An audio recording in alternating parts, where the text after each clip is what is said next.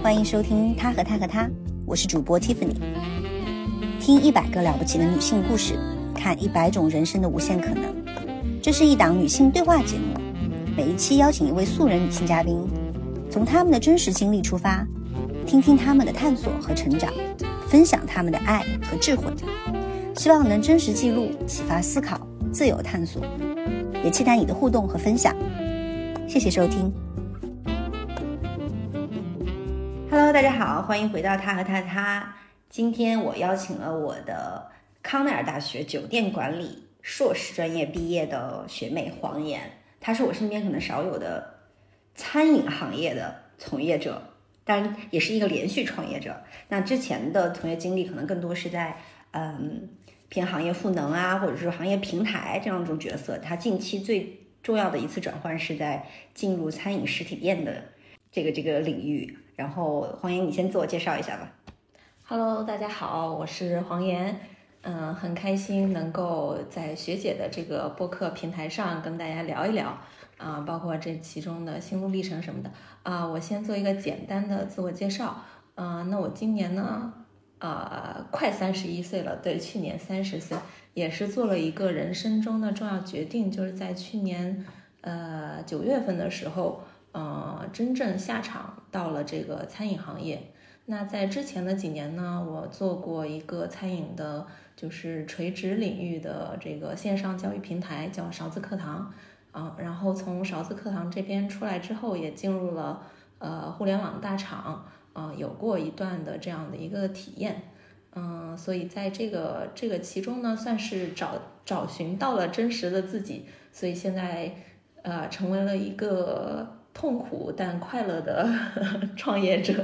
从从一个感觉上似乎更加高大上的创业者，变成了一个更接地气的餐饮的老板，对对是吧？非常接地气。就是哎，或者是这么说，从一个创业者变成了一个生意人。嗯，是是有有有非常强烈的这个感觉，就是生意人、老板这样的词用在我身上，现在非常的合适。对，我觉得这个是我很好奇的，因为我们刚刚从黄岩的那个。小面馆 出来，然后刚刚尝了他们家最特色的那个豌杂面，嗯，然后，然后我去的时候，黄爷正在那个后厨忙着自己亲自煮面，所以这个画面和形象大家可以去去想象一下，然后感觉还是蛮有奇妙的化学反应的。对对对对对，我自己感觉也是，就是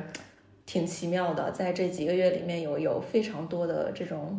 人 人生的感触吧，就是虽然创业创的不是很成功，呵 呵人生感悟倒是不少。嗯，我们从头开始讲吧。嗯嗯，就是你最早其实本科毕业之后，你是去的大家都知道的一个世界最大的酒店品牌，是吧？五星级酒店品牌。然后是做管理培训生，对对对。其实我小时候对于酒店管理这个专业是抱有非常大的幻想的，嗯，就我觉得是一个很 fancy 的，像那个情定大饭店里面一样，对对对，就是每天出入非常豪华的场合，然后跟很很就是高端的客人打交道啊，嗯，就是这些。然后你当时其实算是一个这个专业毕业生一个很好的职业走向了嘛？嗯，是，确实是因为我们当时。就我当时是在 Starwood 集团嘛，嗯啊，这也是确实是全全球 top 前十的集团，然后做中国区的管培生，嗯，然后我们那个项目当年是招了八个人，就全国招了八个人，所以所以确实是非常幸运进入他们这个项目，然后是做的收益管理这个这个方面这一块儿，嗯。嗯，当时就是来了北京这样子，然后其实你在那儿工作了两年，差不多。对对对，差不多两年的时间。然后当时就去了康奈尔嘛，其实康奈尔酒店管理专业是在全世界都比较有名的。对对对。然后这个选择算是一个比较自然而然的一个选择。嗯，表面上看是自然而然的，也没有偏离我的职业路径。表面上看是这样，但其实我在去康奈尔的时候。就已经就去之前就已经发生了转变，嗯，呃，因为我当时去就是在做管培生的时候，啊，做的收益管理方向，其实这条路径非常的清晰，嗯，就可以呃做完管培生之后做一个酒店的就是收益管理呃负责人，嗯。啊，然后再往上做到总监，然后再可能就是往区域发展也可以，或者是在单体酒店里面做往总经理发展，就是这这两种路径。嗯呃，但是我当时就会觉得就是太太清晰了，嗯可能我这个人就是这样，就是就是一眼看到这个头，我就会觉得，呃，我看我们总经理每天这个生活也不是我特别想要的那种啊，就是我也看他每天就就是在酒店里这样这样的，就是一个很正常的工作状态。啊，就我很清晰明确的知道这不是我想要的，嗯呃，所以当时呢，就是在考虑其他的一些呃一些职业选择，因为当时是二零一五一六年嘛，就是是呃互联网非常就是发展的非常好的那一年，然后所以所以身边有很多的一些朋友去到互联网公司啊等等的，就是感觉他们的生活很有很有趣，然后呢，我自己这边是。在这个过程中，突然产生了对做饭的呃兴趣，啊嗯呃，用“突然”这个词不知道是不是很恰当，反正就是每天，因为其实，在酒店生活还是很规律的，下班也还算比较早，然后就是每天会琢磨一些好吃的，呃，也比较享受这个过程，然后呃，我就就是想往这个方向走一走，就是美食这条路走一走，嗯。啊，然后呃，为什么还是去的康奈尔？因为康奈尔其实是我大学时候的 dream school 嘛，嗯。呃，其实大四的时候也有申请过，呃，当时我们这个项目因为它是需要有一定的工作经验的，嗯。啊所以就是呃，就是说没有申请成功，呃，但是所有的流程也都走过一遍，然后也是自己的 dream school，然后也清楚这个项目的情况，所以当我就是在呃在酒店待了呃一年多的时间之后，呃，就是再来想自己到底想做什么，就是会觉得自己想要做做美食相关的事情，但可能还不是那么明明晰。然后就觉得康奈尔这个项目呢，就是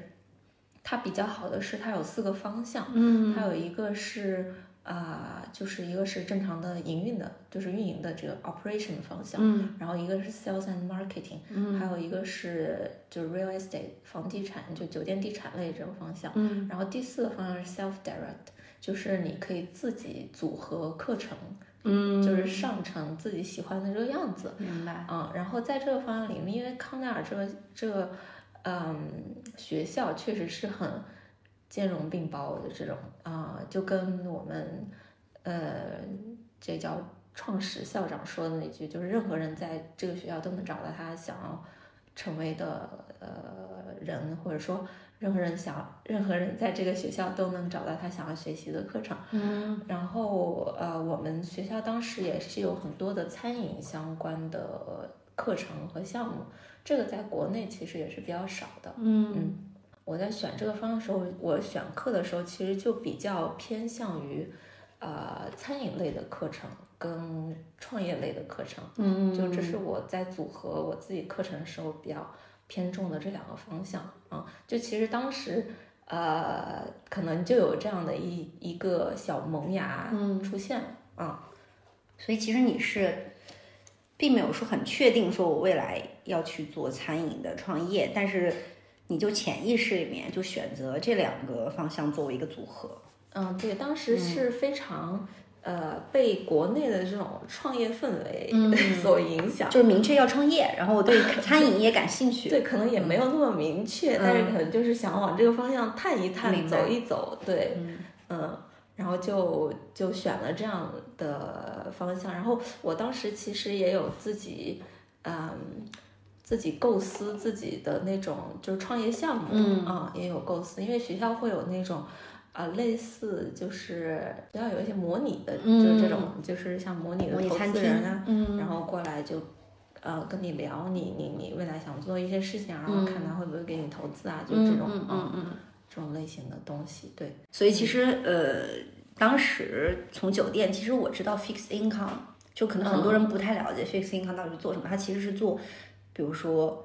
呃更偏财务这块。啊，是吧？对你要计算整个，比如说满房率啊，嗯整个这个酒店的收入的这个情况嘛，对是这一块。其实看上去可能更加有技术性，嗯，对对对，它不是那么 dirty 的这种工作，它其实是更偏脑力的一些工作。对，没错没错，就当时在酒店呃就做收益这块儿嘛，嗯，也是呃，就就我每天早上固定固定动作就一定是发报表出去，嗯。然后我跟财务部的对接也非常的多，嗯。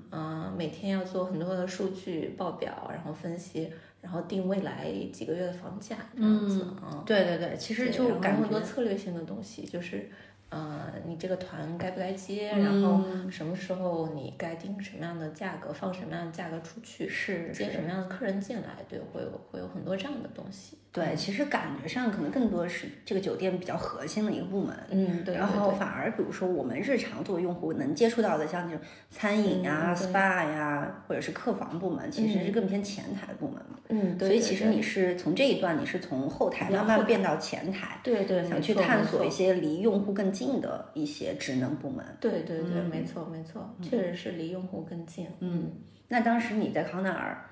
自己就是去组合了很多课程以后，你觉嗯得再重新回国的时候，你是怎么一个选择的一个思路？就是最后选择了去这个餐饮行业的创业公司。司。嗯，其实当时想的还挺简单的，也是阴差阳错，我觉得就是有很多缘分在里面。呃，我我当时因为呃对国内的餐饮的整个行业还不是很了解，嗯。也没有深入过这个行业，因为之前在酒店嘛，嗯。所以也不认识一些圈内人，嗯。啊，然后也不太熟悉国内的餐饮行业是一个什么样的发展情况，嗯。啊，包括头部公司，可能我都不是说非常了解，可能知道那几家，比如说海底捞什么，但是了解程度可能也不那么深。那当时就关注了一个公众号，就是叫“掌柜攻略”，是我们勺子课堂的前身，它就是讲这个行业的一些呃知识案例这样的一个垂，就是行业垂直的媒体。嗯。呃，我就先是进了这家公司，就是呃，当时就用一个非常 American 的方式，就我写了一封邮件给创始人，就相当于是一个毛遂自荐了一下，哦，就是对，然后然后就他就觉得挺不错的，然后他们也刚刚创业不久嘛，所以就就啊回国之后我就加入了他们团队。你当时是第几号员工？嗯，其实我当时进去的时候已经有十几二十个人左右了吧，对，都是非常早期的，嗯因为当时还是媒体的那种啊、阶段，嗯嗯、所以我进去的时候，嗯，因为我我其实不是那种特别嗯呃熟悉媒体运作的人，包括是包括说这写文章啊之类，其实不是我所擅长的事情嗯。啊、然后呃，我就在因为因为给我安排的工作是偏向于就是啊、写写公众号文章这样子，嗯。啊，嗯，所以我其实表现的不能算上很好，因为总说我写出来很像论文，不是很学术。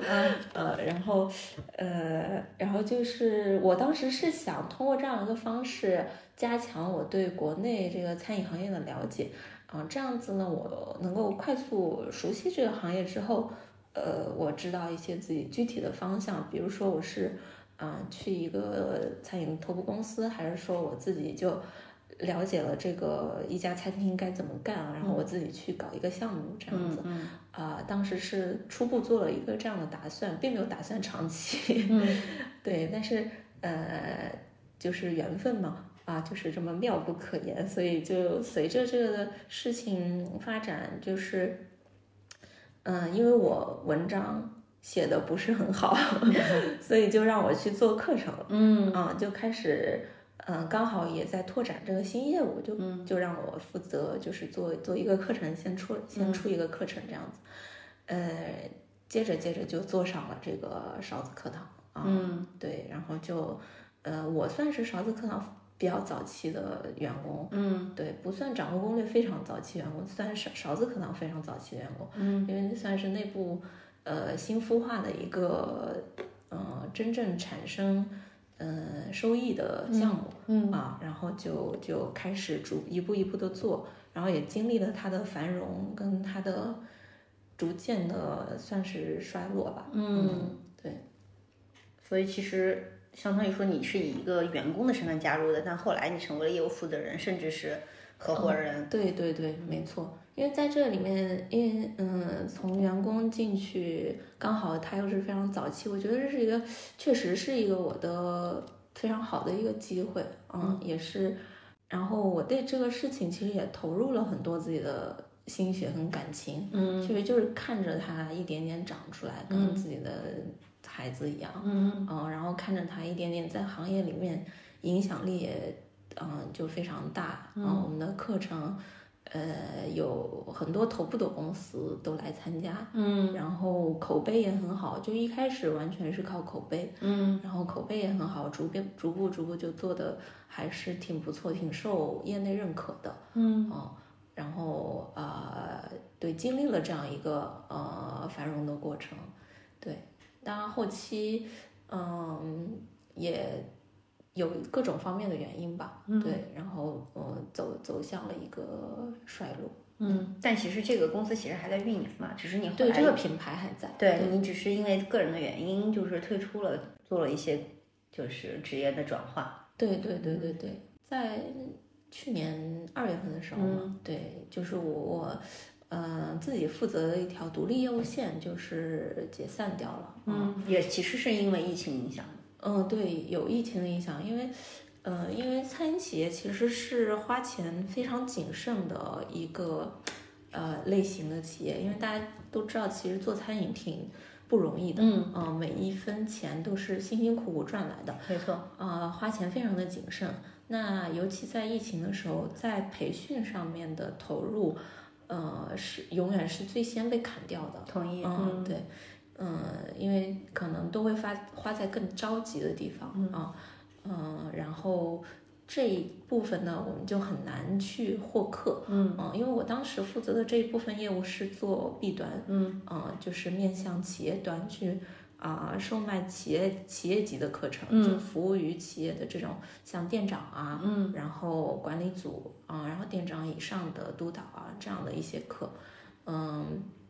所以企业的投入意愿在这个上面是，呃，相对来说本身就是一个相对来说较弱的部分，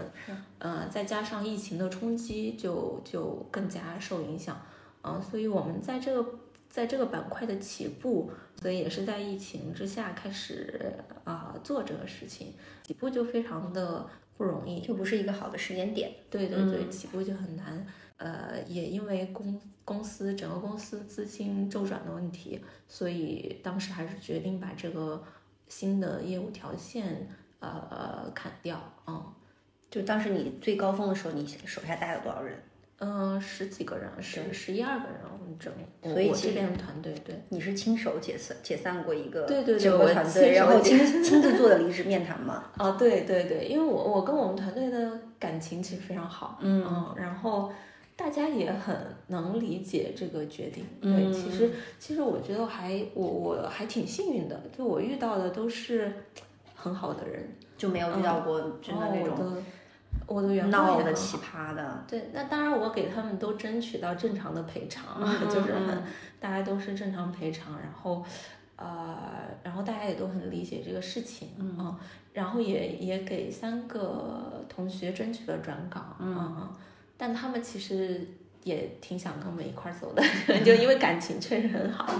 对，所以，所以，所以当时就是啊，一起离开了，我自己就包括我自己啊，跟他们面谈完之后，对，包括我自己，嗯，这段经历之后，你是直接去了一个大厂，当时为什么选择去大厂？嗯，看看。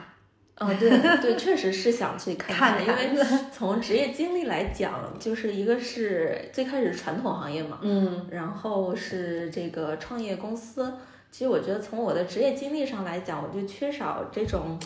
特别职业化的一段儿，呃，就是包括现在就是特别主流的就互联网大厂这样的一些一一个一个经历，嗯，我确实就是想看看，然后体验一下，因为。呃，我我也有非常多的前同事，就我我们公司有非常多的同学都去了某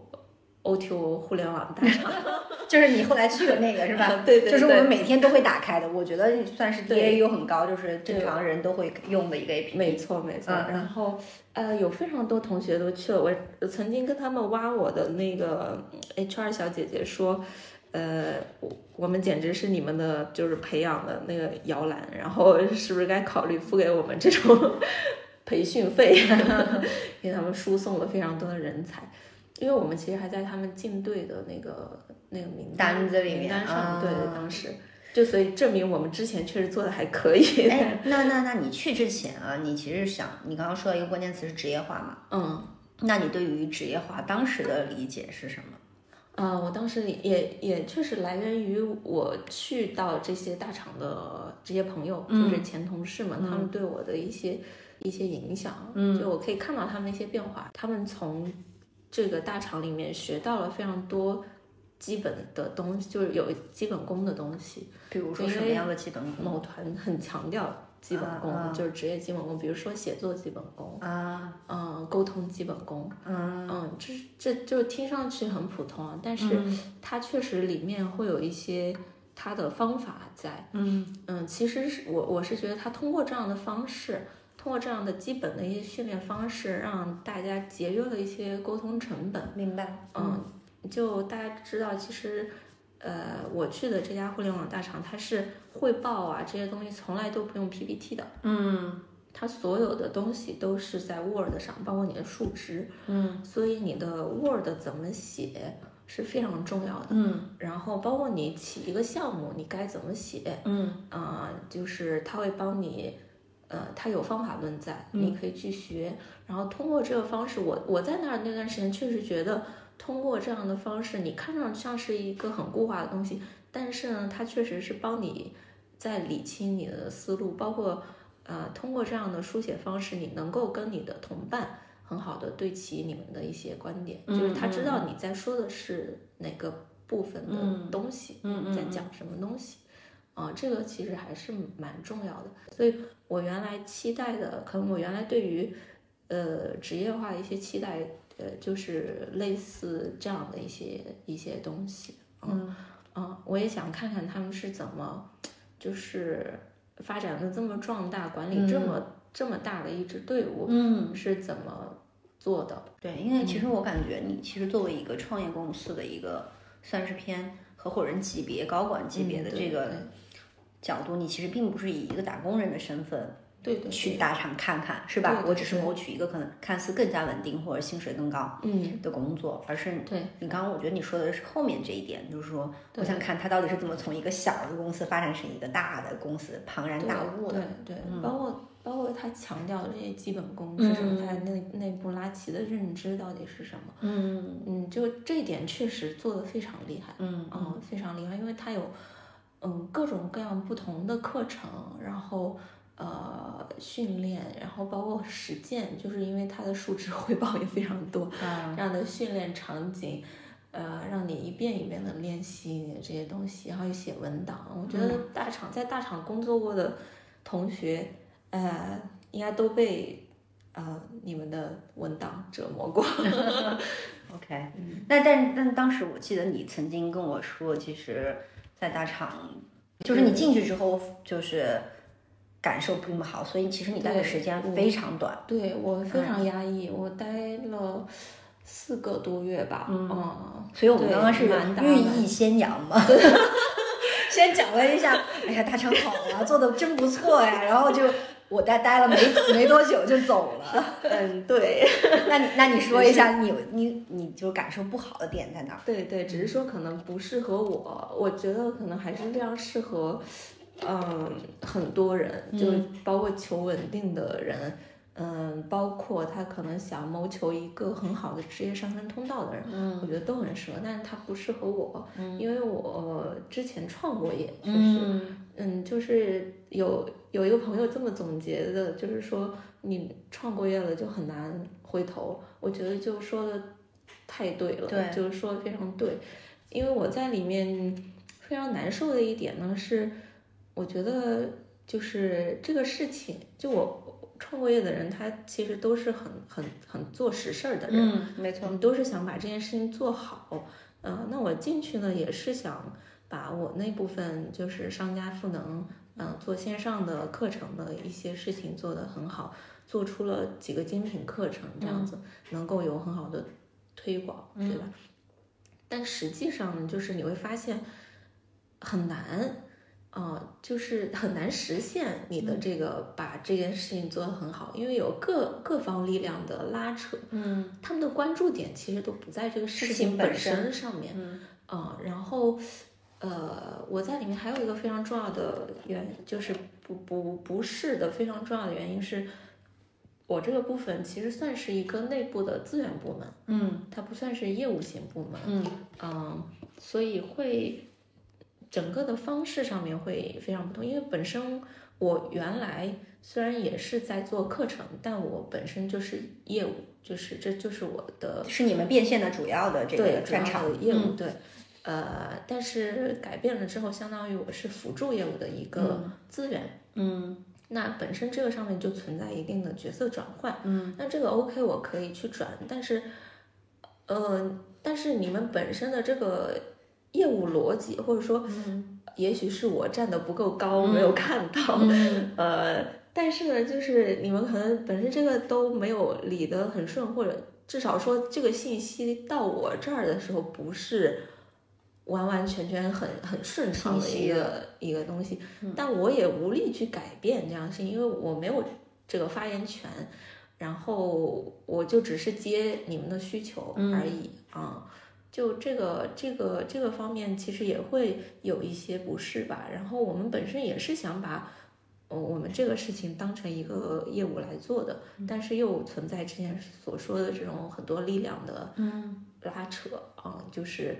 呃让它不能够呃变成这样一个事情。你觉得当时在大厂的时候，你花多少时间，就是真真实实在做业务本身的一些相关工作？有多少是在做一些，嗯，像你说的平衡内部关系，或者说汇报啊，就是这些流程上的东西，大概比例是多少？我其实还好，我觉得我算是，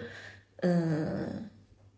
就是也不能说幸运吧，就是，嗯，就是还好的一个点，就是在于我我的领导给我的自由度还是非常大的，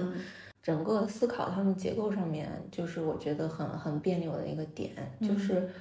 呃，因为你你我进去是，啊、我不知道这个能不能讲，就是我的职级，这个职级是高还是低？就比较高，啊啊啊！对，那不就挺好吗？对，就是，就可能具体职级我就不讲了。嗯当然其实我我职级比较高，但是我、我职位其实是我是一个一线岗位，明白，你这是要做很多执行的。对我做非常多的执行，嗯但是因为我职级很高，其实我价格也很贵，嗯就我整个的薪酬包还是还是非常可观的。嗯呃，然后他花一个很大的价钱招我这样的人，然后我还可以用供应商，让我招花大价钱招我这样的人去对接供应商嗯生产课程，嗯我就很迷惑，就 是就是。啊、如果让我来做这件事情，就是站站在创业的角度来讲，如果让我做这件事情，我用一个嗯、大学毕业生，就是应届毕业生就完全可以 cover 的嗯这种事情，就真的完全可以 cover。但是我自己确实我需要做很多项目规划类的事。从这个层面上来讲呢，啊、我领导呢是不太管我具体这个项目怎么怎么弄的这样那样的，就是我自己自主的去做这样的一些规划，然后再把它呃分包给不同的供应商，嗯嗯管理好他们的进度，就相当于这些供应商是我的员工。懂。就我之前可能团队里面有五六个课程制作人，然后我现在就是用供应商这样子，嗯嗯在大厂里面存在很多的这样的浪费。嗯，人才的浪费。其实你自己可能也知道，自己其实也有心，也有意愿，也有能力去做更多可能你觉得更有价值的事情。对，但是整个对于你这个的非常定位，嗯，对，其实是非常有限的，或者给到你的权限也好，资源也好，对，对所以你也没有办法贡献更多。但是其实你又想贡献更多，如果就彻底躺平也行。对我彻底躺平，完全可以非常舒适，因为嗯。我我当时周末我完全不接任何工作电话，嗯。就也没有，就是、呃，然后就是大家就是传言的所谓的大厂九九六或者那些，确实有，就是大厂里面很卷，确实也很卷。我写周报，我们能写几千字的周报，嗯，就很卷，但是很卷，完全花在这些东西上明，白，嗯，我不觉得有任何难度，就是是是，我当时的工作，我可以不用费心，就是，而且我没有在管理岗，给我的职级又很高，钱又很多。啊！我朋友跟我说，你简直，你为什么？就是这这不是这么难得的，钱多事少离家近，除了一个离家近不沾，都沾了，你为什么不能再好好享受？一下是吧？对对对，但是我就是不行，我每天进那个大楼，我感觉我的人生是灰暗的。嗯，对，因为因为我没有发挥我的价值，我也不需要在那儿浪费我的时间，嗯，因为，哎，之前我还看过一个在大厂，就也是去了大厂，就是说什么中年失业的那那篇文章，他是也是从一个中型公司吧，小型中型公司，他是程序员嘛，去了一个大厂，发原来以为就大厂进大厂很难，因为他的面试什么都很严格，然后对他的考核也很严格，没想到进去之后做的是非常简单的代码，因为他负责的就是他一亩三分地的代码，呃，并且都已经很成熟的代码，可能他要改的都很少，是，结果他获得的成长肯定是不如在那个中小型公司，但是他就很舒适，他也很担心自己的技能流失掉。反正当时后看到这段，我特别有共鸣，就是。嗯我的职业技能在那儿，我是其实是真的是我做事儿是降降降了我的对降维了，因为我在大厂里面做的事情是我两三年前就做的事情，嗯，我已经很早很很很久都不做这样的事情了，就对我来说一点难度都没有，就是信手拈来，嗯嗯。所以一点压力，其实对我其实没有压力。有很多同学可能在大厂也会感到很有压力，但是因为我确实是我的工作是降维，其实创业公司其实对于你个人来说，就是咱们先不看，比如说像财务回报这一块，或者是说嗯社会认同啊，就是这些嗯，跟外边的东西，其实你自己在内心上来说是觉得收获是非常非常大的。对对，收获非常大。对，然后这个东西也是横向对比了在大厂的这个工作职责。对对，嗯其实我在创业的时候，我的工作时间要比在大厂长很多，是，因为我的没有个人时间，我周末什么全都投入进去。嗯但我在大厂完全可以，就是手机不看，我就是我自己了。嗯嗯嗯，我回家之后虽然也很晚，但是就就有时候也是九点十点才到家，但是我的心是不累的。心态很不一样。嗯对，我的心就这完全是别人的事情。然后我写完周报，虽然他要写几千字，但我不觉得写周报很难，嗯，就是写呗，写就写呗。然后要写那个什么认知迭代，然后就是你这周学习了什么，有什么认知迭代啊，就就就写呗，写写完就完了。就是那样的，就是没有对我其实那个虽然是认知迭代，我确实也写了一些真实的认知迭代，但是我是写给我自己的，就我觉得也很好，他有那样一个时间让我写这个东西也挺好的，我就是写给我自己的，我没有想说我写这个东西一定是要给我领导看，嗯嗯让他就是觉得我这个周的工作有多么的惊艳，或者有多么的啊，你这个周周确实做的很棒，我不需要，因为嗯。我领导给我一个评价，就是说，哎呀，黄爷，哎呀，你成熟的，嗯，就是他会觉得我比很多同龄的人都成熟，嗯因为我不需要他的夸奖，嗯嗯嗯，所以我就跟他说，我已经过了那种那个需要别人认可我来获得动力的阶段。同意。嗯对，因为我创过业嘛，我创业的时候没有人给你鲜花，给你掌声，对是吧？都是自己给自己的。对，没有人来做这个认可，嗯我就是得自己鼓励自己。嗯，所以我也在创业的时候经历过那个需要别人给我鲜花掌声的阶段，我就但我自己熬过来了，所以就好了。嗯我说我在那儿，我不需要你的给我认可，我知道我自己很棒，而且我知道我自己在干嘛，是吧？就是我对得起你开给我的这个。工资。嗯对，因为我在那儿。两四个月的时间做了他们一年的课，嗯哇，我真的跟牛马一样，就是就真的对得起那个工资。虽然给我很高，但我觉得我真的对得起那个工资。所以其实你刚刚也自己透露了，你就待了几个月，你就你就走了。对对，然然后我走的那天特别开心，就是比你之前从五星级酒店离职，然后比你从创业公司离职都开心，是吧？我我朋友就是我有个很好的闺蜜，我在美团的啊不小心说了这个大厂的名字，就是我在那儿每一天我基本上都会跟她联系，就是我因为我太压抑了，太难受了，然后她跟我说啊你去了啊黄岩，你去了。四个月有三个半月想离职，我说不不是的，我是去的每一天都想 离职。你知道去的第一天有一个特别夸张的事情，嗯我第一天不是入职吗？就是上午领电脑，嗯然后办一些入职手续。他那个入职大厅特别像政府那个办事大厅，就是你一个窗口一个窗口的走，嗯、流程上确实也很快，我觉得就做的也挺好的。呃，但是我领的电脑坏了，然后我一整个上午什么事情都没干，嗯我在跑各个窗口，就给我踢皮球，你知道吗？嗯因为刚给我发的电脑它坏了，然后他就给我又踢到这个维修，又踢到那个窗口去换，就是来回给我踢皮球。因为那个园区又非常大，它又不在同一栋楼，嗯我一整个上午就在跑电脑这一件事情，嗯我整个人，我当天我就崩溃了，就说这太像政府了，就是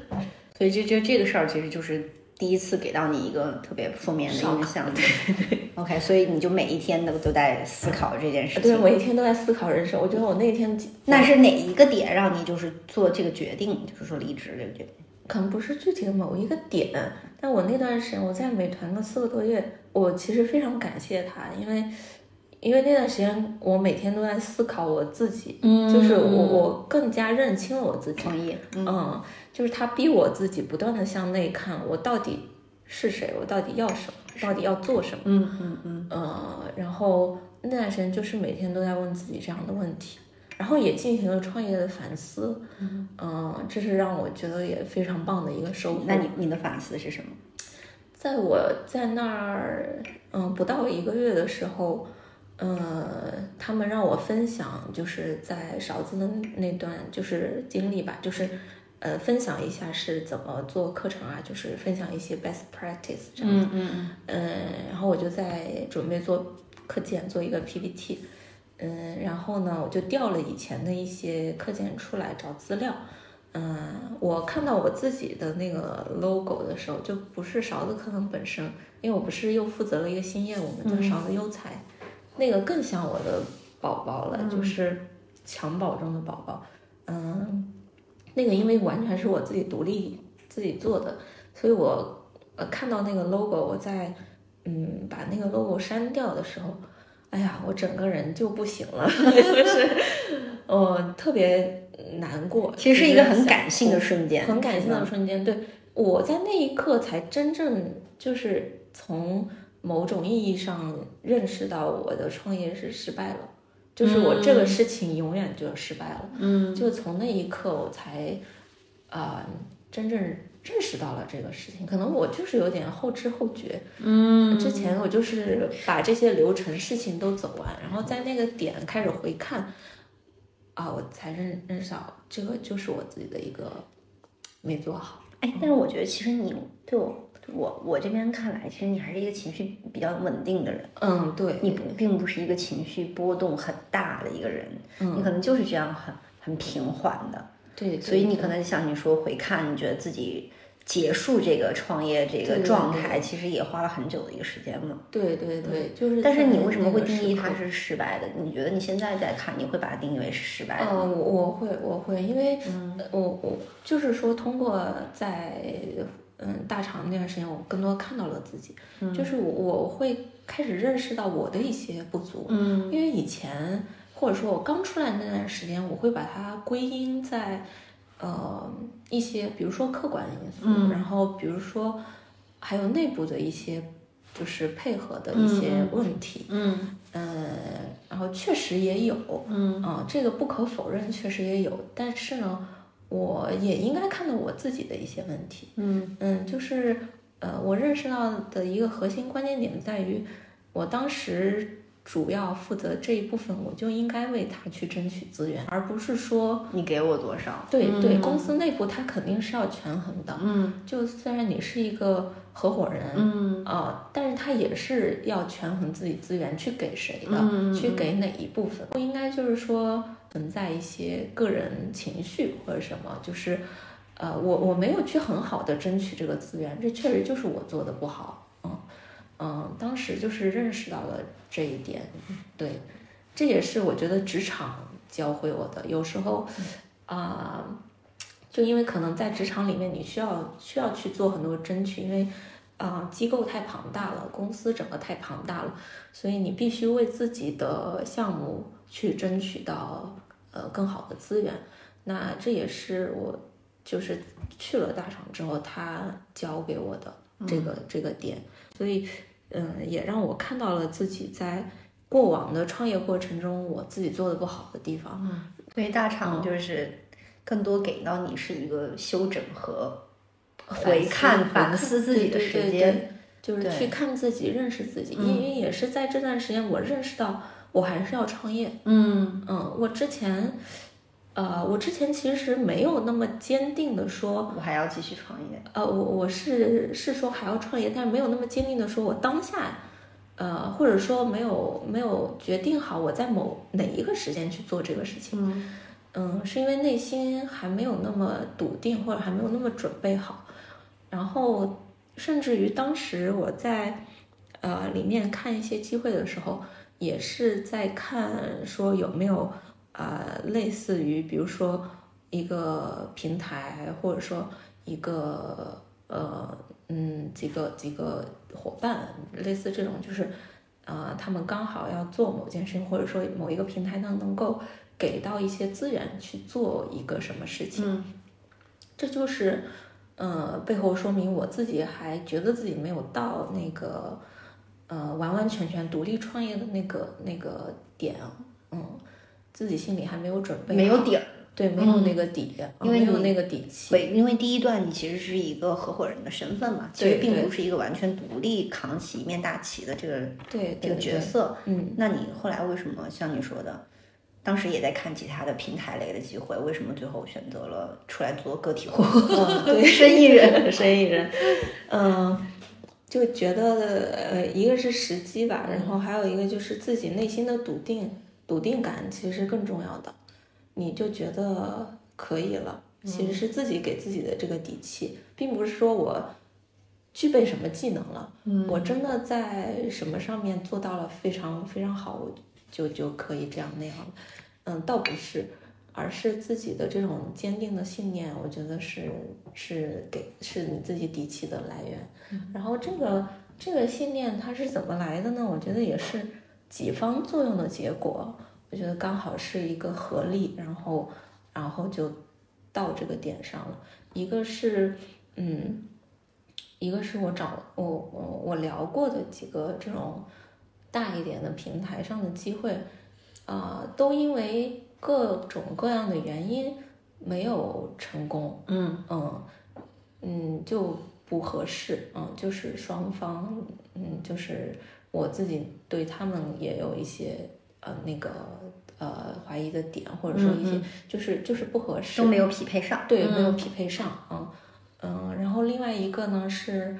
然后我自己这边呢，就是也在呃问我自己，我到底未来要过一个什么样的生活啊、我包括我自己是一个什么样的人，嗯我首先确定第一，我是想做自己事情的人，嗯呃，我也不需要来自于上级的肯定或什么，我自己的内心动力是足够的。那我呃还是要走上创业这条路的，这是我第一件肯定的事情，就是我是要走上创业这条路的。嗯，是一个生活方式的确定。对对对，是一个生活方式确定。然后啊、然后这个确定之后，我觉得就就就 OK 了，就是就就可以了，就是我有那个呃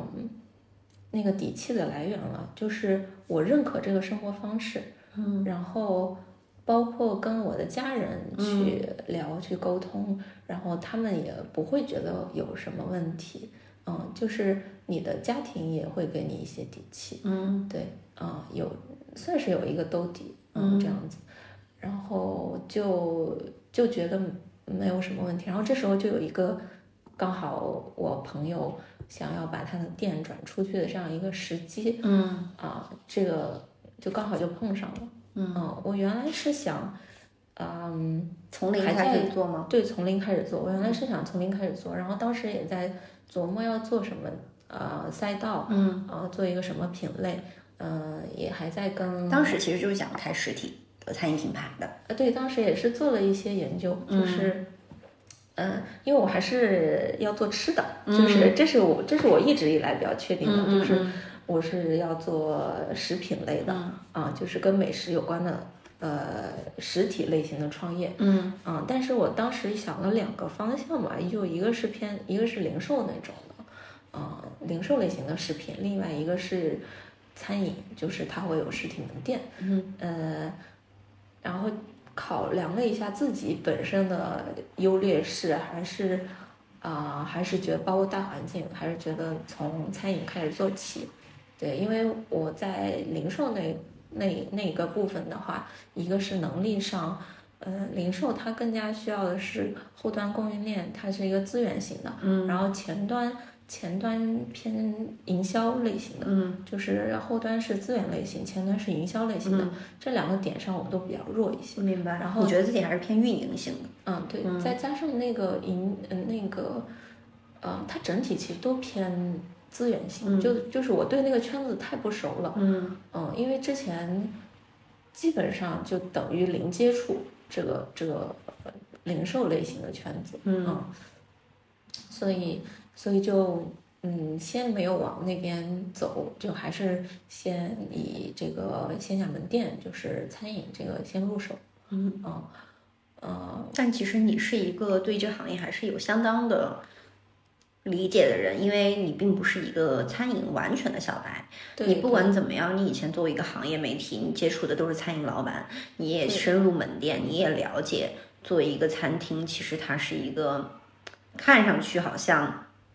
很火热，嗯但是可能背后会有很很多乱七八糟的工对对对的事情，然后很操很操心，然后是能利润还很薄。对对对，那你当时没有觉得说，在疫情这个情况下，餐饮行业是一个可能相对来说比较难的一个出发点吗？嗯，当时会觉得是有一些风险的，包括因为我接的是一个呃二手店嘛，就是不是从零开始的一个事情。嗯嗯，当时做了一些基本的考量，就是我承不承担得起这个风险。嗯嗯，做了一些基本考量，就觉得，呃，风险还在自己的可控范围之内吧。就是，嗯、其实我从创业到现在，基本上除了过年那段时间，二月份那段时间，基本上每天是属于一个亏损的状态。呃，当时当然没有料到会 这么惨。当时你 你你有做这个财务预估，你觉得要亏多久？呃，当时当时预估都没有打算让自己就亏，就可能觉得会不赚钱，啊、但打平是对，但是基本维持一个打平的状态吧。我当时是这么想的。那因为我我呃当时考虑，因为刚好有这个机会，嗯，我又特别想出来，嗯嗯，就也坚定了自己，就是也想明白了自己要做什么，嗯，所以就出来了。这其实我现在反思，其实那段时间有一些没有做好的地方，就还是太着急了一些，对于这些考察不是很、不是很足够。嗯，如果再来一次的话，我可能更谨慎一些。嗯嗯，但是，嗯，从很，嗯，就是从大面上来讲，其实我是不不后悔这件事情的。嗯嗯嗯，就即便是我一直亏到现在，嗯，把我近些年的积蓄基本上都亏光了，这个呃我仍然觉得说我是在这件事里面有收获的。嗯嗯，我觉得这个经验值它是，嗯，不能说完全值这个钱，它是一定程度上值这个钱的。就是我是花了一个比较贵的学费，确实，而且你会觉得说，餐饮其实开店肯定是要交学费的，就你对对这个东西你是有预期的，对你并不就是有些人他抱有一种我开店就要挣钱，我开店就要就是第一次就嗯开成功，火爆对，第一嗯。次就开成功，其实本身就是很少的事情。对，嗯，所以我我本我原本的对这个的预期就是我以这个来积累这里自己经验，因为原来我也在想，呃，我想从零开，从从零到一，原来的打算是我在大厂再待一段时间，然后等我考虑好做什么项目，就是项目的雏形啊这些都准备好了，然后包括看到了合适的位置，可能都已经开始了，然后我再完全出来。呃，原来是这么打算，但是呃，我就觉得餐饮这个事情，它是一个太实操的行业了，就有很多的东西，它就是从实践当中来的，实践出真知的，不是你在这边空想，你就想到了一个很好的点子，你就它就能百分之百成功，它不是这样子的。所以因因为有这样的认知，所以我当时就觉得。我有这个机会，我就出来直接干就行了。嗯嗯嗯，哪怕是他失败了，我就是亏掉运营的一些成本，然后我就当给自己交学费了。嗯嗯，其实当时有这样的预期，嗯，但是没想到亏这么多。对，那你比如说，你跟听众就也普及一下，我相信其实很多人。在大厂的人都会，之前我们也都在聊嘛，都想出来干点啥，是吧？有些人他可能是，比如说我还做跟之前职业相关的一些事情啊，上下游啊什么之类的。那有些人他可能就是想从最简单的吃穿用度开始入手嘛，就是开店，比如说有咖啡店呀、餐饮店啊、花店啊、烘焙店，是吧？就是这些都是创业的大坑，对是吧？因为我其实也投资过实体嘛，所以我大概也。会比较了解，虽然说行业不一样，但是实体它这个模型是类似的。对对。然后，那比如说餐饮餐饮店有一些什么样的一些行业的一些基本的诉求，可能外面的小白其实是不太知道的。比如说一个店它的利润率大概是多少是比较健康的，然后一般一个店要养多久才能达到一个打平的状态才算是比较好的？嗯，其实这里面的。呃，门道吧，就不能说是坑，这里面门道其实还挺多的。对，嗯，就是，嗯，我我经历的也还算少啊，但是从我经历来，就是有很多是跟我以前的认知，呃，可能都不太一样的。就讲一个很典型的，就是我在接这个店之前，我是算了盈亏平衡点的。当然啊，肯定会算。对对对，这是个很基本的东西。我算了一下，我们这边啊的盈亏平衡在四千多块钱。我又反正就直说了，然后我当时想，这好像不是一个很难。你说一天一天的这个流水，日流水，日流水在四千多块钱。呃，我当时觉得就这个位置来讲，这个流水应该不是一个很难的事情。然后我也算了一下，达到这个流水，我需要的来客数啊，接待客人的数量，也觉得还 OK。嗯，然后。所以我就信心满满啊，就是过于自信，就觉得没有什么问题，达到盈亏平衡的，就是维持它这样一个状态也没什么问题啊。但是没有想到，就是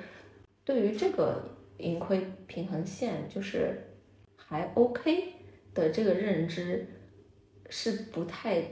啊现实的。这个级别的营业额，因为我们是偏快餐哈，就这个级别的营业额在快餐来讲，呃，已经不是说是一个行业。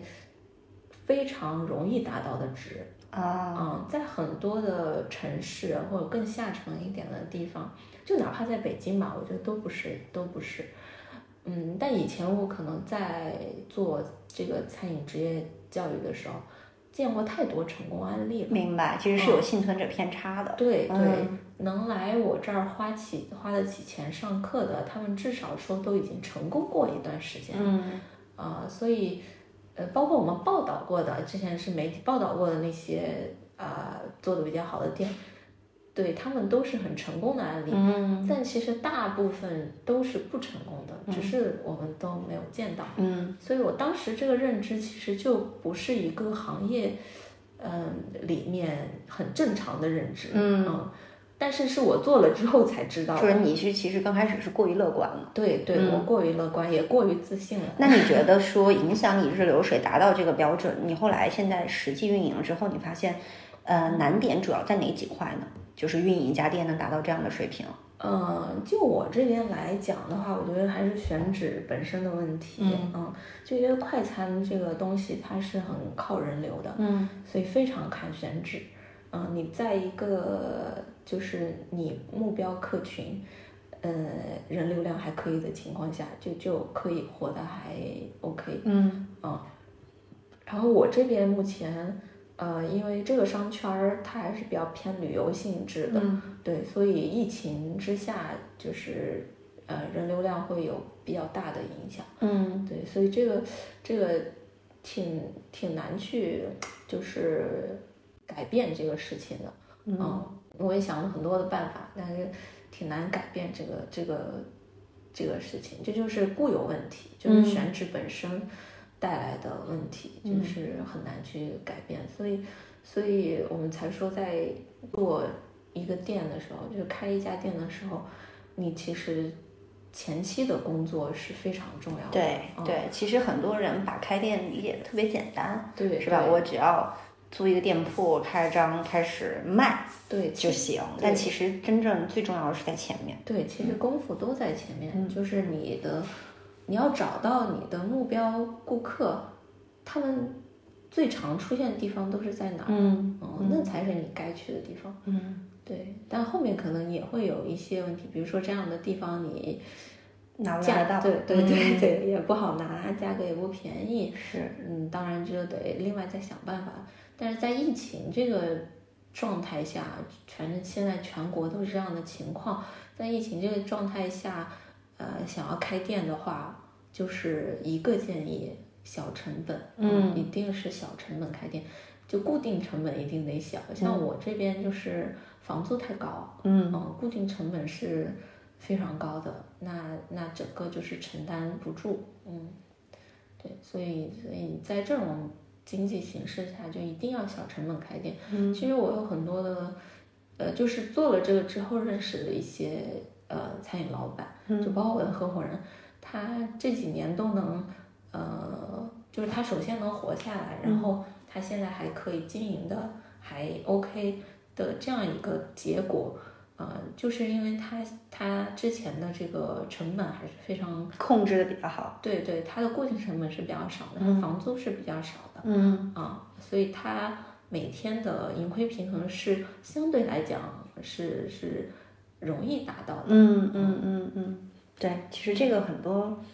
没开店的人都不太了解，或者他很低估了这个这个东西对，他会低估，就我而且他会觉得说，就像你说的，我大不了我就养着这个店，嗯是吧？我不挣钱也行，但是我觉得开心。但是呢，你要是每个月都亏，是吧？对持续的亏，其实你心里还是会发光，不管你家底儿是多少，其实还是会慌的。对对，不管家底儿多少，都会被亏光 的。就是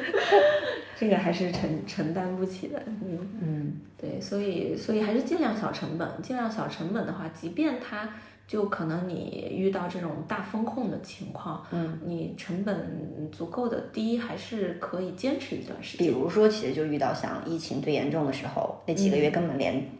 开张都不行，对对，是吧？那就是几个月房租的纯支出。对对对，嗯，所以一旦遇到这种情况，如果你的呃房租成本啊一些固定的东西比较小一点，你还可以坚持下去。嗯嗯，不然的话你就只能是及时止损。嗯，就是有及时止损的认知也非常也是不重要。错的，对对对对，有人他会觉得啊，疫情就会过去的，我还是可以，嗯，就是呃赚回来或者的。因为我我我在开店之后也也感受到一个非常重要的呃点，就是有老板会失败的点，就是他有点赌徒心态，嗯嗯就非常的像，因为有时候你做这个生意有点赌博性质，就呃万一。就是一旦你有这种赌博心态，你就很容易输得非常惨，所以大家还是要建立这种及时止损心态，千万不能想说，哎呀，我再呃那个赌一把啊，我然后我再借点钱，或者是怎么样去贷个款，然后我撑过去，有可能把你房子啊，把你真的家底儿都输了。嗯。就是一定要建立自己的底线吧，就及时止损的那个底线。一旦它触及到，比如说你的家庭，嗯，因为还我还要养孩子，你肯定、一旦触及到你的家庭，那你就不管怎么样，就是你该舍弃就是得舍弃了，嗯，明白。这样你还可能东山再起嘛，不然的话你家底儿都赔光了，就真的很难再东山再起。所以其实除了刚刚你说的选址和这个及时止损以外，嗯，你还可以给那些可能有餐饮创业想法的人什么建议，或者是啊忠告？忠告忠告就是现在能不入场就不要入场。OK，就是尽量对对，因为现在整体的大环境还不是还不是太好，嗯、然后呃，另外一个点就是我在创业之前，我朋友问我的一个问题，我觉得特别好，就是他也是一个餐饮创业者，他腾讯出来的产品经理。我之前跟他说我要创业的时候，给他打了一个电话，嗯然后，呃，他就问我，你为什么要做这件事情？嗯呃，我说我很喜欢美食，我想要去做吃的等等。他说你不要跟我讲这些，虚的，对对，你不要跟我讲这些虚的都没有用。我说那我就是不想上班。他说那对，那就对了，就是你就讲你真正就是真正触及你自己的那个原因，因为这个是能够让你在就是不管多艰难的时候都能坚持下去的那个原因。嗯就是我不会因为这个事情而后悔。嗯对我就是不想上班，我就是认可这样的生活方式。嗯呃，所以我我知道我自己要创业，那边也给不到我想要的，就是我要做自己想做的事情的这个状态。嗯那我认可这件事情，所以我不会后悔，而且我会为这个事情去抛弃掉就是世俗认可的一些东西。或者是说，在你这边可能在推进过程中比较困难的时候，原来的这种世界里对你的诱惑，对对对，就是呃，我前两天还看了一个博主，嗯啊、就是他四大辞职去做了一个演员，然后啊他会他他回答一些网友提问，就是说，嗯，就你现在就网友会说你现在的生活肯定跟之前相比有很大的那个落差，嗯啊、就是。嗯，你自己内心会不会觉得不舒服，或者说有、有有这种落差感？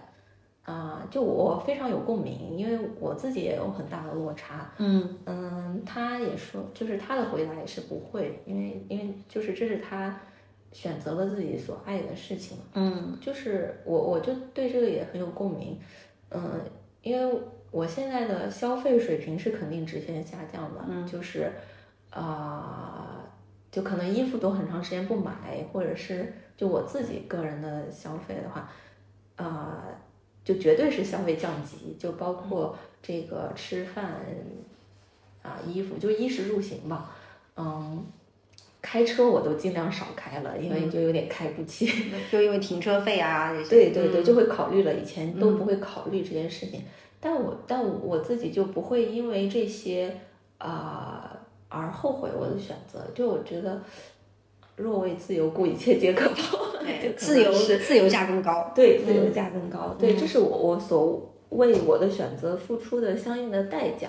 啊、而我又不追求那些东西，嗯啊所以我只是为我追求的东西付出了这样的代价，我觉得没有什么不可以的。嗯嗯对，所以这个就是自己内心一定要非常坚定。那如果说你，所以对自己认知也要非常清晰。清晰呃，如果说你就是呃物质欲望很强，那你没有问题，我觉得一点问题都没有。你现在要去追求一些名牌的包包啊这些东西都可以，那你就努力奋斗，好好上班，努力赚钱，就就一点问题都没有。对，就还是要看清自己要的是什么。嗯就这个也比较重要。然后另外，嗯、对，这是这是刚刚说的一点建议，还有另外一点建议，在创业之前一定要跟自己的家庭，嗯。就是自己的呃 life partner，嗯。啊，对，就是说好这些事情，包括两个人要一起，呃，达成很多的共识，嗯。就是，嗯、包括在某一段时间内，在一定的时间内，我这边是没有办法提供稳定收入的，甚至于没有收入，甚至还要亏本，对对，甚至还要亏本，呃，所以在这样的情况下呢，我先生他肯定要担负起养家的职责，呃，所以在这段时间内就是会比较辛苦他一些，就是他暂时就不能去追求他的梦想，对他要为我追求他的梦想牺牲掉他追求他梦想的时间，嗯。对，就这个是我们需要去达成的一个认知，这样子才不会因为就是，呃，我这边一直亏，嗯，我的家庭出现任何问题，是也不会，就因有时候可能家庭会出现矛盾，比如说。啊，他会责怪你为什么当初要做这件事情，是。为什么你要做这个选择？原来拿很高的工资不是很好吗？又很稳定。嗯嗯嗯，我家里从来没有出现过这样的言论，对对因为我先生就是从一开始就很支持这件事情，是，然后呃，他也明白一个点，就是我们到了就我们整个家庭的生命周期了，就我我们整个家庭到了这样一个阶段，就我们都到了而立之年，嗯，当然也有小朋友要养，那到了就是要想下一步的阶段。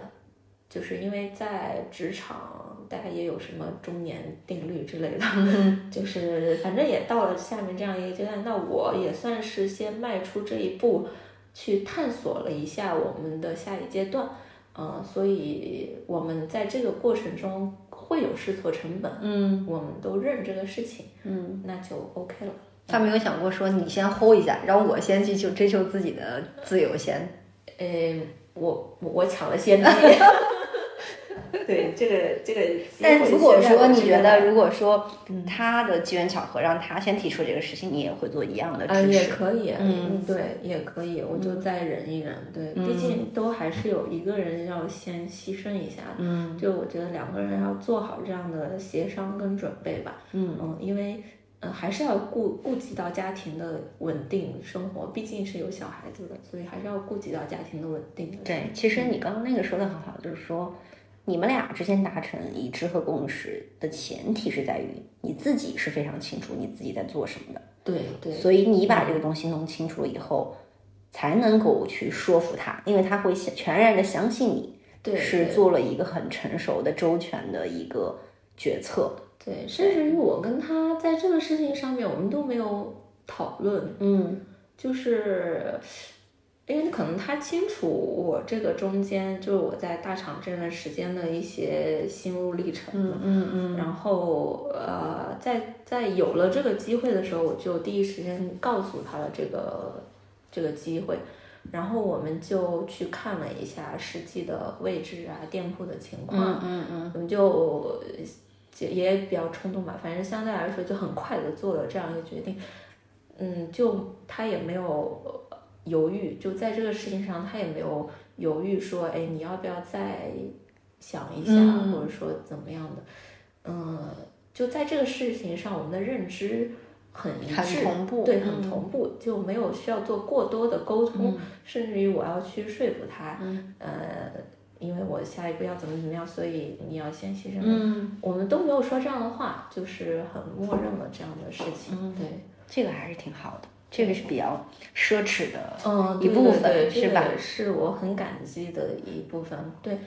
要要不是因为有这样的大后方，其实我是没有办法去去，相对来说这样任性了一下子。是是，所以其实刚刚你讲到是要创业之前可能做的一些这个准备，嗯，对，你自己除了说这些东西以外，你你觉得现在创业日常的工作中还有什么样的难点，或者说你现在正在攻克的最主要的关卡？你觉得在管理员工上有很大的问题吗？就非 就非常多。就是如果说难点的话，因为嗯，实体经营它，嗯，我有时候会觉得我需要两个脑袋。嗯嗯同意。嗯对这个，因为一个是你要维持当下的运营，基本的运营，它有非常多日常事务，嗯呃，各种各样的，就是我们家阿姨有很多，有可能有。呃，突然给你打电话说怎么怎么了，或者就是你说员工都是大妈是吧？对对嗯对，然后嗯，然后这是这是一个，就是维持日常运营都需要耗费掉我不少的精力。我现在还给自己店发货，嗯有时候还要卸卸货接货，嗯然后就十几件，就基本上是几百斤的货，嗯我自己一个女孩子我自己搬，就就这样的事情，反正我自己都会做，但这就很耗我的精力。是呃，同时我需要另外一个脑子为它的相对来讲未来一点的时间去考虑。嗯、就比如说我前一段时间是呃更新了一版菜单，嗯然后做这个事情的时候就就在为呃当时就就是过年这段时间，然后以及今年呃第一季度的这段时间去做一个准备。嗯嗯，当时还有一些计划，因为疫情都搁置了，就是，呃，还要做一些营销侧的一些一些动作，然后我现在其实都没有做，就是疫情都搁置了这些，嗯、所以所以一个嗯，相对来讲，我觉得就是大面上来讲难点就是你要准备两个两个脑子，嗯。还有你的精力，嗯。就是 还是要比较好的，嗯，然后然后日常运营中的小难点就更多了，就是嗯，你想都想不到，可能就比如说每天做核酸啊、这个事情，然后自己掏钱，嗯，首先你要你要你要有人来做，就是我们找了上门的，然后呃，在自己花钱这个事情上面又要跟员工去沟通，因为其实那些大品牌都是报销的，嗯嗯嗯，对，反正会有会有很多这样的类似的事情吧，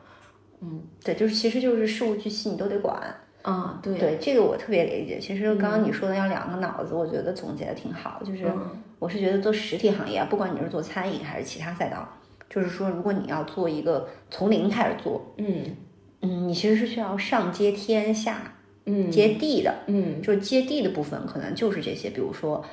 跟监管机构打交道，跟物业打交道，对。然后跟这些员工唠家长里短，对。你得要知道他的思想动态，然后包括他跟你搞事情的时候，你要去安抚他，是是吧？？是的，就这些事情啊，包括就是比如说用户他的投诉，对对，然后可能因为你的员工一句简单的哎话就得罪了这个是的，是的，这个完全是不可避免。如果这个事儿你是服务员，你就不会出现；但是是他他做，他就会出现，你也一点一点办法都没有，嗯一点办法都没有。去安抚顾客，对，就是这些这些事儿其实就是非常耗能，而且它是随时随地出现的。对你就要随时扑，就是灭火。对这个时候你就就没有办法去做一些深入的沉浸式的动脑子的事情，然后在上接天，就是说，因为你毕竟你的梦想肯定不只是开一家店，是吧？？对对你肯定是需要把这个店运营到一个极致，然后再考虑复制、考虑长期的这个东西，那你就得要做流量啊、市场呀、研发呀，这些事情。基本的模型啊，嗯然后你你可复制的这些东西，你要把它固定下来。对，而尤其你现在规模可能就是一到两家店，那这些事情又不可能外包给别人做，肯定是由你来一个人做全都。是自己，对，对这也是特别难的一个点，嗯就是全都是自己。我一度我这个自己开始出海报，啥都得懂。对，就是自己自己画海报，然后去打印店打印，嗯，呃，但是后来发现，嗯，就是专业的事情还是得专业的人来做，但没错有时候真的没办法，因为你受制于你的资源，嗯，就是因为这个实钱，实体店就是这样，因为说白了，你一个月流水可能也才一二十万，对对，是吧？嗯，然后利润就更薄了。对，利润非常的薄，然后你还要外包出去，每次就几百几百的划出去，你肯定就没有利润了。对对对，所以能自己的就自己，嗯，现在就是小店的生存状态就是这个样子，基本上确实挺难的，嗯，老板们都不容易，小老板们都不容易，所以整体来说，我从你刚刚的分享来说，其实你对于现在目前这个情况，你还是一个比较中立的态度，也没有说我后悔，嗯，然后而且也是比较客观的，你没有说，比如说有一个至暗时刻，你就觉得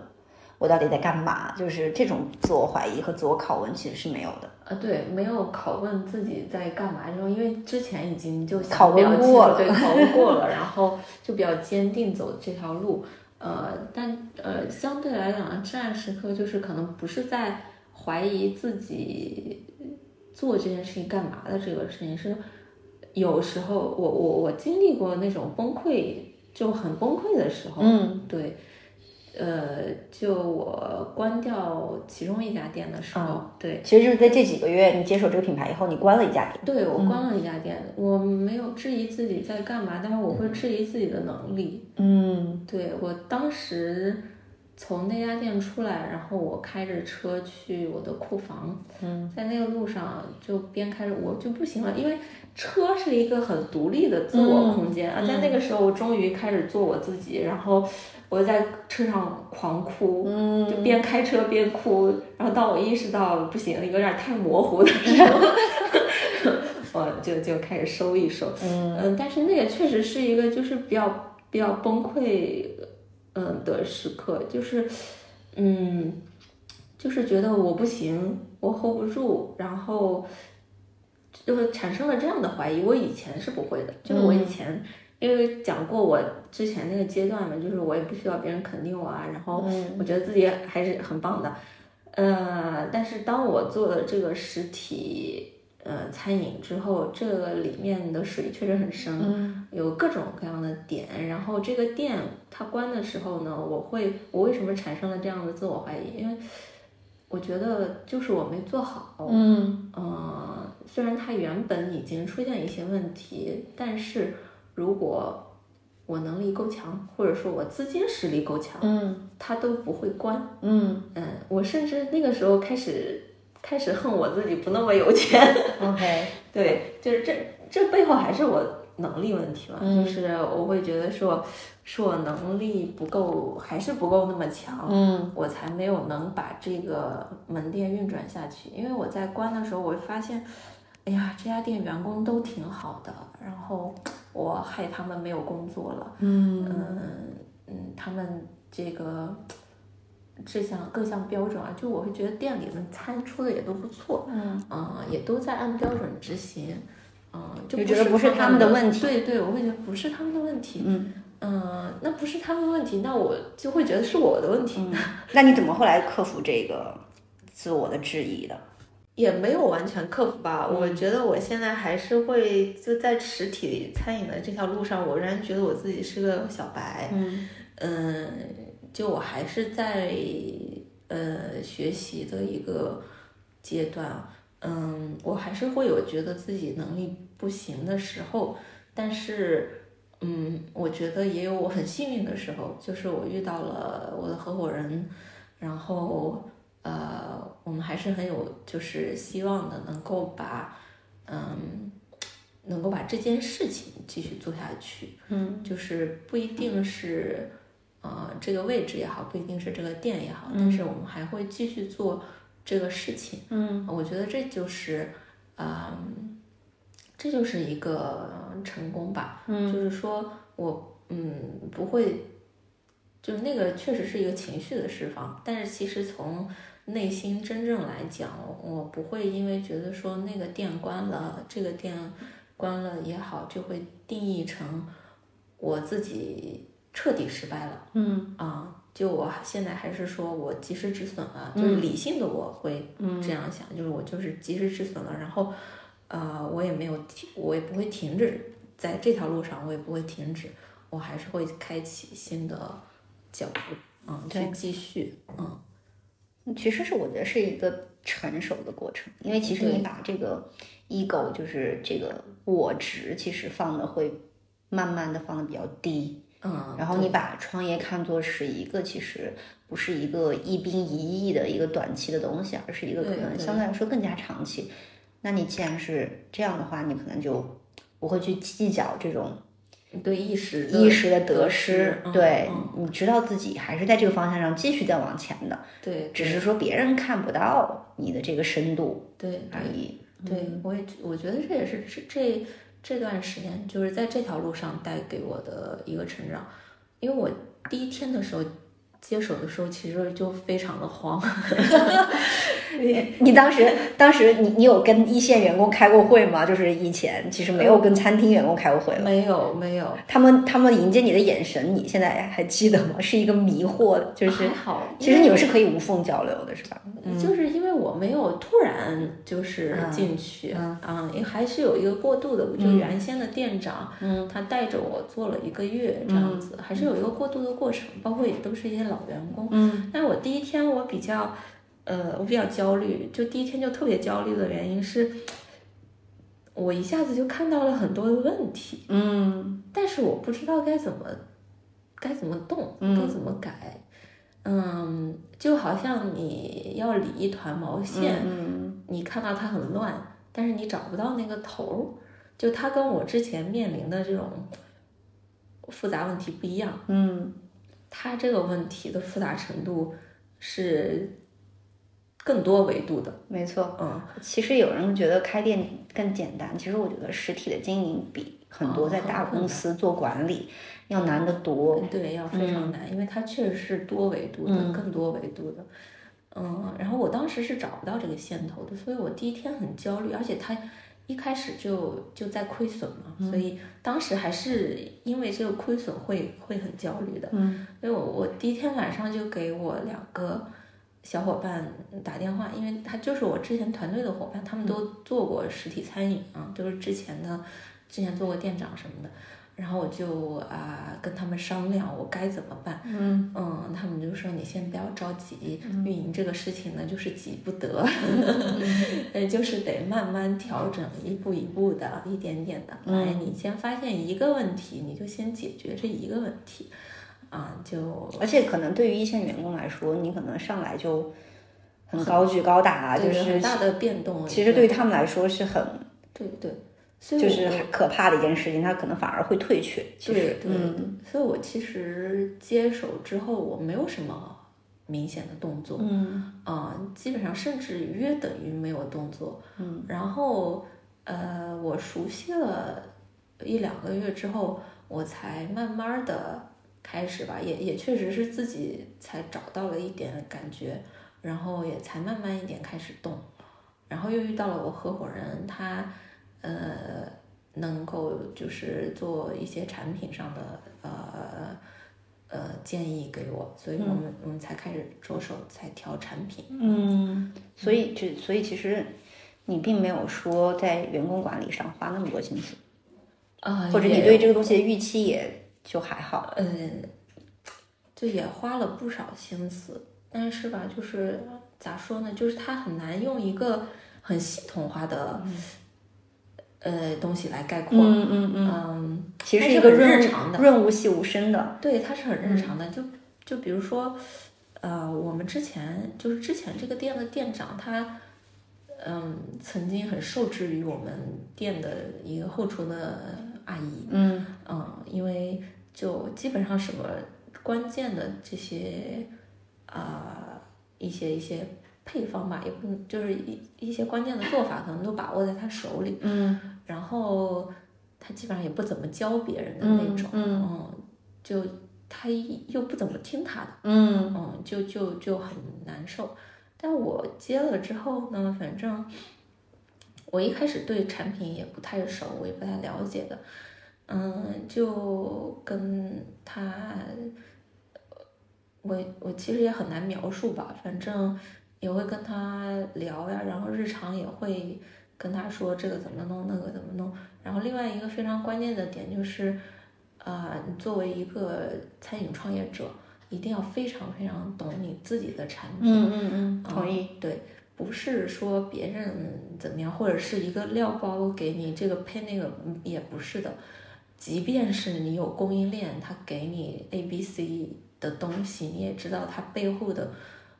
原理，嗯嗯嗯这样子员工才不能够糊弄你。嗯嗯，所以这个是我改产品之后特别有体会的一点，可能我也觉得是通过了这样一个一个点，我们那个阿姨其实对我很服气的。嗯，就是其实还是要靠专业去获得他们的信任，对，而不是说我要靠我是个老板对镇住你。对对，因为一开始我也是，我是不能够很精准的发现到那个问题的。我可能知道哪里不对，但是我不知道具体是哪里不对。嗯嗯嗯，可能会有这样的问题。当然，后面我我越来越熟悉产品，也也是我自己都调完了整个的产品，包括他们的制作流程、工艺，嗯，这个都调整完之后。啊、反正阿姨对我就还是很服气的。然后另外是她也有，她其实还是有一点点怕我。嗯啊、我觉得该老板该有脾气的时候还是要有脾气嗯啊、就不然真的是，呃，他们一点都不怕你是不行的。嗯，所以所以其实你并没有说作为一个女的年轻的嗯，老板，只是在餐饮这这个店里面，你是很难建立自己的权威的。你觉得自己还是通过自己的实际的这种行为，逐渐的去通过自己专业征服了他们。嗯嗯，我觉得这个也就很很有意思的一个事情，就是，嗯、管理这一类型的员工跟我们之前很不一样吧？哦，超级不一样。像我们之前这个一些小伙伴，因为他们也很年轻，然后我基本上之前的管理风格是我带着他们成长。嗯啊，就他们肯定来我这里是想要获得自己的职业成长和技能成长，还有人生方面的成长的。我又是个创业公司，那我在薪资上面能给到的确实有限。嗯嗯，所以我会很看重他们的呃个人成长和个人路径发展这个这个上面，所以我跟我小伙伴的关系也都非常的好。嗯，然后呃进入了这个餐饮之后呢，我们店里都是一些年纪相对比较大的大姐，嗯。啊，嗯，管理起来确实是有难度的，啊，都很有脾气啊，就很有各有各的脾气。但我觉得有一点很关键的都就是，嗯，首先第一个不要害怕换人，嗯。嗯，有就餐饮确实很缺人，是个很缺人的行行业，但是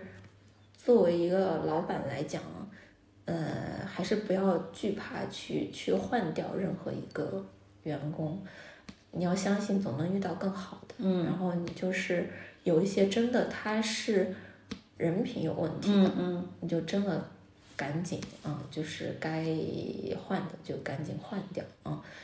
然后因为他会就是嗯、呃这个不太好听的话，就是一颗老鼠屎会坏掉整锅粥。而且其实有的时候我们很难去想象这种，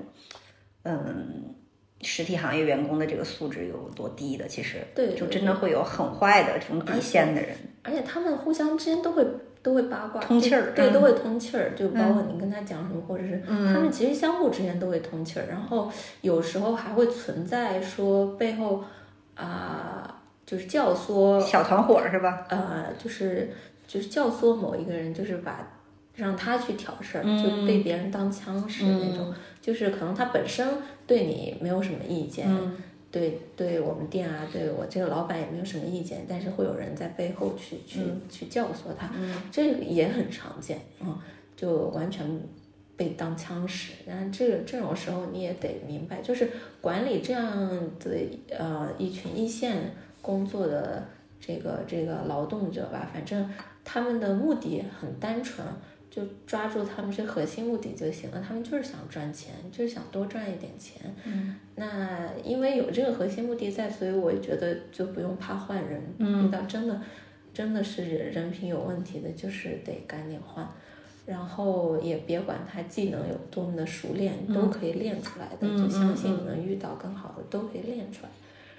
嗯、只要核心的这个把握在，就是这个技术、这个产品本身把握在你自己手里，你自己知道该怎么弄，心里都是有底的。嗯对，就都不会怕。而且其实你也不怕路子秀，加油干自己干嘛是吧？大不了就我自己对，上大不了就自己去后厨。自己过年全是在后厨煮面的，一点都不怕。现在你是不是已经比四川人都更懂这个小面是怎么做？呃，可能会有点，对，确实，确实还是得研究它，它到底是是什么原理，嗯。然后我忘了问一个问题，就是说，疫情之下你对于餐饮行业的一个观察，比如说有没有什么样的数据或者是啊、呃行业的认知，你可以分享给听众的？就比如说现在的开店率、关店率啊，或者说它有什么样的这个趋势？嗯嗯嗯，具体的数据可能我这边没有，嗯、特别具体的那个，就比如说很难数字，对对对，但是会有一些很明确的感知。嗯呃，就今年今年的情况肯定是比去年还要更难。嗯对，嗯呃，因为去年前去年前年可能还有一些啊、比较大的一些公司，它实力会更深厚一些，所以它可以去接一些接一些铺位吧，嗯。啊、去去提前抢占一些市场，嗯。啊、但是今年这样的一些大的餐饮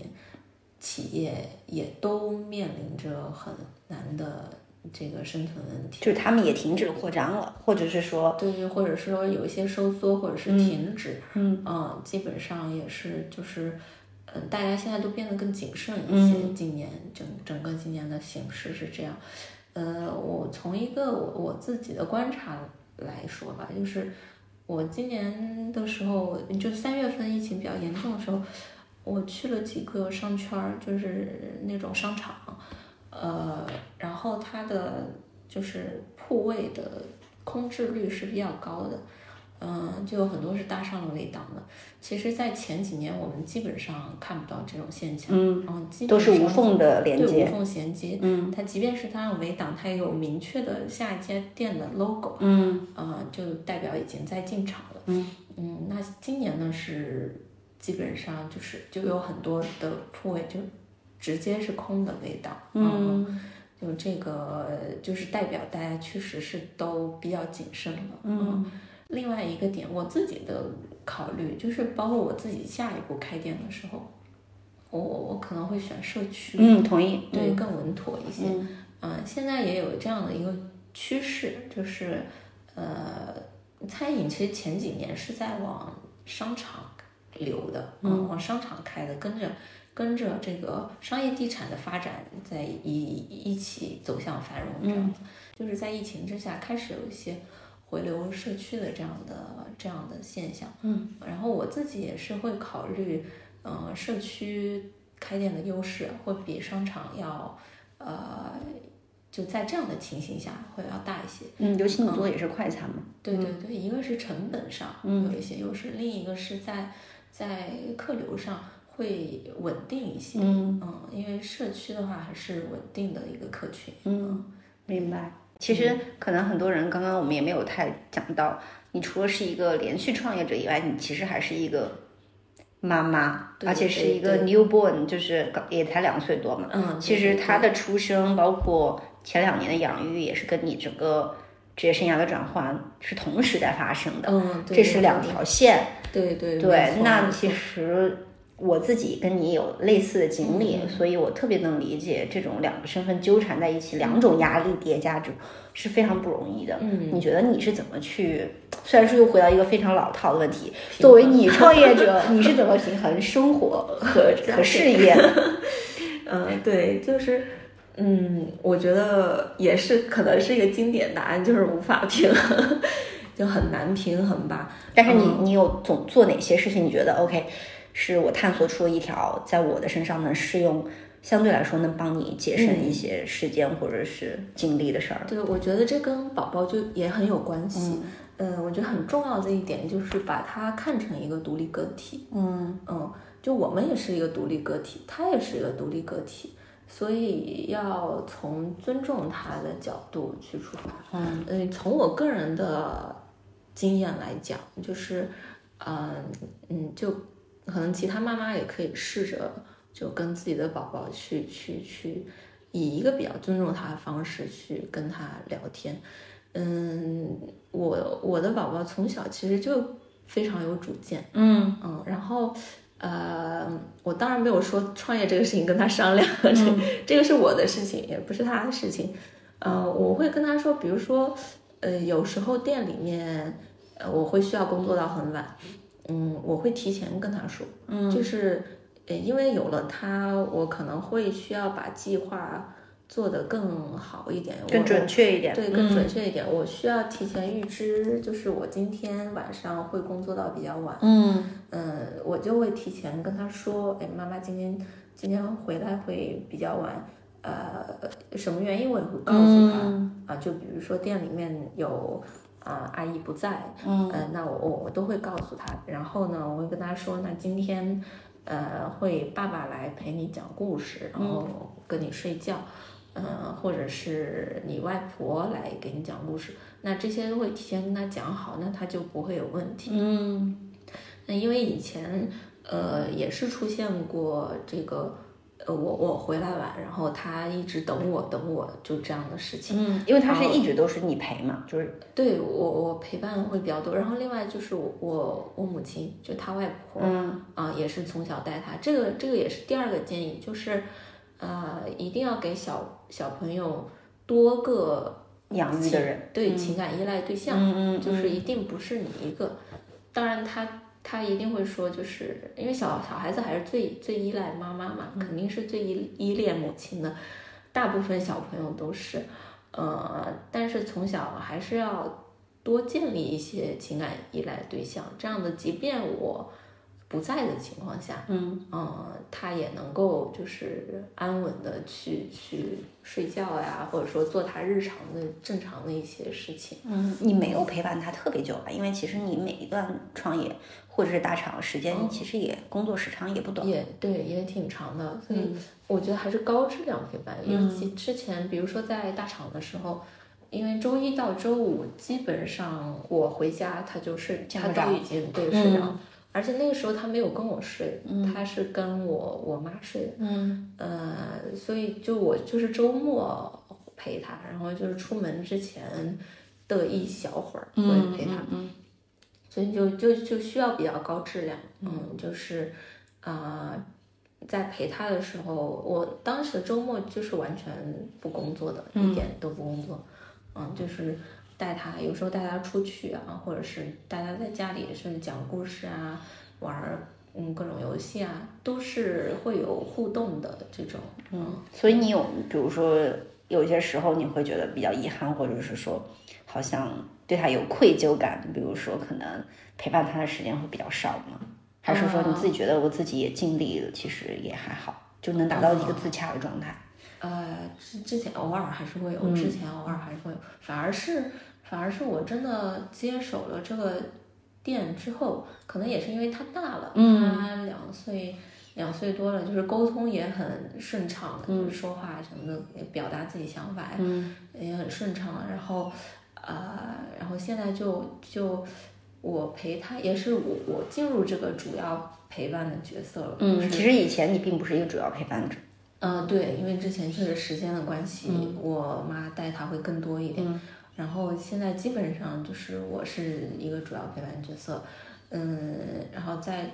在现在的话，时间上我又是比较自由的，所以目前我会保证，呃，每天早上肯定都是呃送他去幼儿园，嗯，然后晚上呢会尽量的，就是在他睡觉之前跟他讲讲故事，聊一聊幼儿园发生了什么事情，嗯。嗯，然后周末的时候我会，呃，两个半天是在陪他的，嗯，所以所以还是会呃匀出一，就是或者说划分出一些时间是、是用来陪伴孩子的，嗯嗯，然后这些时间内，我觉得就是需要做到比较高质量的陪伴就行。嗯，其实就是做一个专属的陪伴他的时间段。嗯，嗯，对对因为这种平衡永远也是无法达到的。对，就你能做的就是这些，对能做把它做好，对吧？而且嗯需要说你们你你跟他都很享受，然后我我的小朋友他也很能理解，就是我跟他说妈妈要去上班了，他会说好，嗯嗯，对，他也他也能理解这个事情，嗯。然后，呃，所以这一点我觉得也很尊，也也很重要，就是你要尊重你的孩子，把他当成一个呃独立个体，嗯，就嗯不用给他一些就是善意的谎言吧，嗯，就什么虚假的信息是吧？对对对，我觉得刚刚你那个说的的挺好的，比如说我今天要加班，我要我也会告诉他原因，就是这些。东西，其实让他更能理解和接受对对这个行为。是，不然，其实小朋友其实我觉得还挺早熟的，对对，就他们懂事的年龄远比我们想象中要早。嗯，是他其实会理解的，嗯然后只要是我跟他提前说好的，嗯嗯他基本上就不会有什么问题。嗯啊我们家小朋友都是这样。就是我们小时候也有很难、很很难带过的一段时间，啊、嗯，就就有有有一段很小的时候是身体的原因，嗯。然后再长大一点的话，嗯，就有比较黏的时候也也有，嗯，但现在我反而是觉得，就是送去幼儿园了之后，嗯，会好非常多，嗯。嗯，他会懂得更多的一些事情，所以其实幼儿园这个存在也是能帮助很多啊，职场 working 妈 mom，对对对就是很好的解决自己负担，对吧对对对？嗯，我觉得这也是一个不错的建议吧，就是，呃，对于很多妈妈可能不太舍得让自己孩子很早就去托班啊，或者是幼儿园，但其实现在做的不错的这种机构还还不少。对，而且嗯我是觉得可以选择的。它可能是比在家里或者是阿姨带、老人带的质量更高一点。这两者我们都经历过，就是我觉得尤其比阿姨，嗯呃，我我反正是更推荐一些，嗯嗯嗯，同意。呃，对，因为从性价比啊，从呃学习成长啊，嗯这这些维度都会优优很多。是这个选择是，嗯所以我们其实也都是用自己的案例给大家一些信心，就是说，其实当然你要根据孩子的生长发育条件，但是基本上我觉得两岁前后其实嗯，就差不多就是可以了，就是可以了，大部分情况是可以。对，大部分情况是可以，而且要相信自己的孩子。嗯，就有时候其实是妈妈更舍不得。其实我刚送他去的时候，我也挺舍不得的，但是我不会表现出来。嗯，就是妈嗯妈千万不能表现出来自己当然当然当然不然孩子他就知道了，然后对他就小朋友对于每个人的底线啊，他是会非常的清楚的。对对一旦他知道你是个软柿子，他就得捏一下。对我我也是，我们当时第一天送去幼儿园的时候。啊，那个老师就说：“哎呀，没事，我知道你们现在心情肯定特别的焦虑和紧张。我说：“没有，我说我和他爸爸都可开心。是的，是的，对对对，但可能我们也是被迫嘛，因为创业者可能确实有的时候不得不交出去，对对，可能也就是一咬牙一跺脚就好。对对对，主嗯要我们的时间上不那么固定，所以还是交出去会比较放心一些。其实，嗯嗯。嗯，那您作为餐饮人，在北京有没有你个人觉得挺挺不错的餐饮的品牌？嗯，我推荐大家去的，不管是大店小店，知名还是没名的。啊，嗯，我我自己的话，因为最近就是嗯吃面吃的比较多，粉面馆 对，是吧因为因为今年基本上是在看这样的一些呃同行吧，嗯啊、对，所以所以这这一类型吃的比较多。就重庆小面来说，基本上嗯、排名前几的 重庆小面馆基本上都去了。然后我我自己个人比较推荐的是那个呃有一家叫呃好这口，嗯、是在海淀那边，也是一个重庆小面。也开了挺多年了，嗯，口味什么的也都不错，嗯，然后，呃，还有一个是呃那种，因为我是江苏人，嗯，然后我我就是类似于就是江浙地区的这种呃浇头面，嗯然后现炒浇头有很好吃的有一家也挺不错，在西直门那儿叫长鱼大叔，OK，嗯，他好像也刚刚开不久，嗯，呃，我前阵子刚去，他都是现炒的浇头，嗯不是那些预做好的预预制的的，对对嗯对，这个挺挺难得的。然后就是你们自己家，嗯，我现在们自己家肯定是现在要 隆重的推荐。哎呀，我们简直就是太良心了，竟然没有预制这个广告，这这 就是这个刚刚还没一直没有提那个品牌嘛，啊其实叫酱小面，酱小面酱是倔强的酱。对倔强的酱酱小面，然后在王府井 APM，APM 嗯商场。对五层，对，未来会有更多的店，但是目前来说，就是在疫情的当下，是以这个店为主阵地。对，作为一个四川人，我觉得口味还是非常的到位的，然后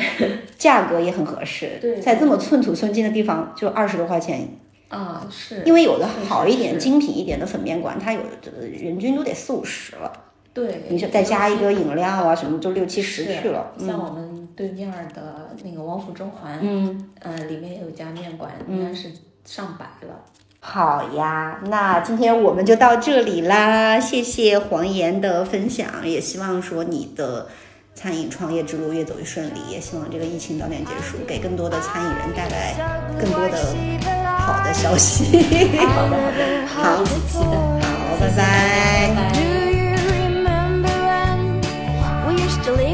拜拜